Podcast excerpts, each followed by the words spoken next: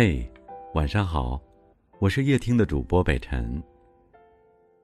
在圆桌派中，窦文涛讲过这样一个故事：他认识一个小伙子，因为妈妈做生意莽撞亏了钱，每个月都要帮妈妈去还外债。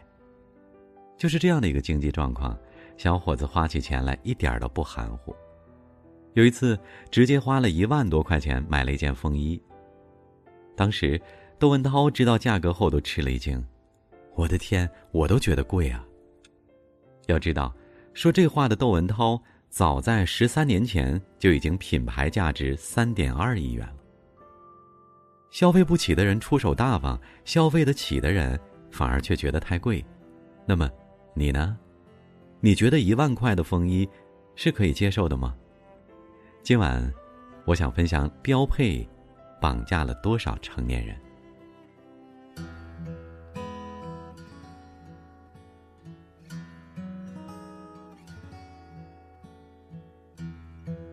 实际上，这个男孩只不过是一个被标配绑架的受害者。男孩从事着时尚行业。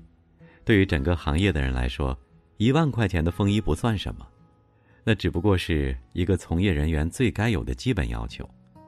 对男孩来说，买一万块钱的风衣，那不是对奢华的欲望，而是他能够在行业站稳脚跟的刚需。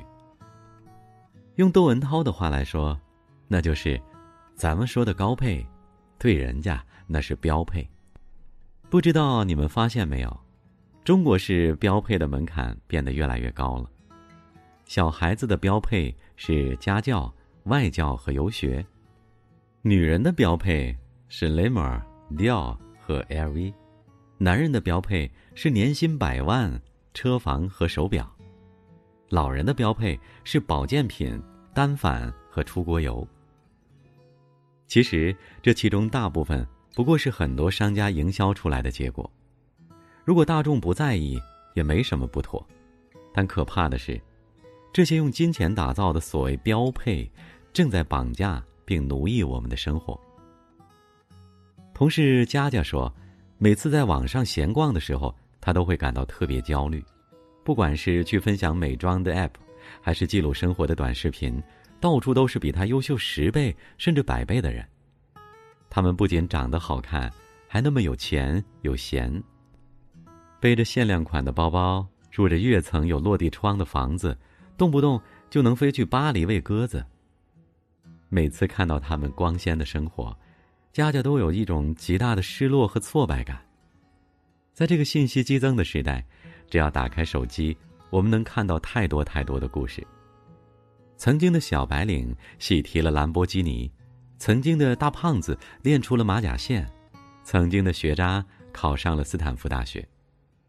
这些故事，经过互联网的加工和扩大，很容易让我们产生一种错觉，以为到处都是像他们这样的人，过着我们眼中的理想生活。然而，事实并非如此，这些被网络扩大的人，永远只是人群中的少数。不管互联网怎么夸，少数人拥有的标配，只是他们的标配，它永远都是普通人承受不起的高配。不要因为互联网制造出来的焦虑，就逼着自己不断升级。就算我们拥有了别人同款的手机、包包、鞋子，我们依旧还是芸芸众生中的大多数，而不是站在金字塔上的人。况且，还有不少网上那些光鲜的标配，甚至都只是网络虚假造成的假象。我花十五块钱在网上买到了一个压缩包。里面有一千八百张炫富照片，以及七百个小视频，平均下来，这炫富的成本连一毛钱都不到。不要觉得惊讶，这就是互联网的好处。隔着屏幕，它能把黑的说成白的，把丑的变成美的。只要愿意，互联网能让十分变成一百分。这种营造出来的一百分，根本就是一场虚幻。我们根本就没有必要去追寻。为什么我非要劝你别被标配绑架呢？理由很简单，标配从来不是一个恒定的标准。当我们在追逐它的时候，它只会水涨船高，最后将我们奴役。在电影《遗愿清单》中，有一幕让人印象深刻。在患癌住院后，老人躺在病床上回顾自己的一生，发现自己还有很多心愿没有完成，于是他拿起笔，在纸上认认真真的写下了这行字：“出于善意帮助陌生人，笑到流眼泪，亲眼目睹奇迹，开一次跑车。”所有的心愿，都是那么朴实无华。不是要做多么伟大的事情，不是要拥有多少财富，只是想要去经历更多。我们一生到底该追求什么？难道真就只是一个不断把高配变成标配的过程吗？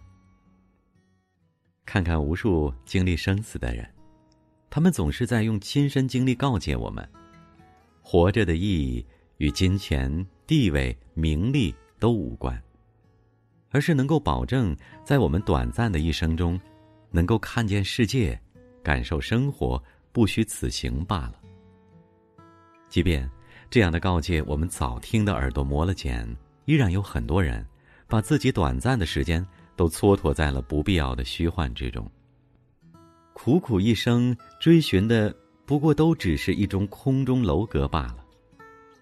最后，愿你我都能在这混沌的世界中保有一份清醒，不要被眼前虚幻蒙蔽了双眼，更不要被虚幻绑架、奴役。毕竟，余生那么贵，干嘛要被别人操纵呢？我是北辰，祝各位晚安。像我这样优秀的人，本该灿烂过一生。二十多年到头来，还在人海里浮沉？像我这样聪明的人，早就告别了单纯，怎么还是用了一段情去换一身伤痕？像我这样迷茫的人，像我这样寻找的人。像我这样碌碌无为的人，你还见过多少人？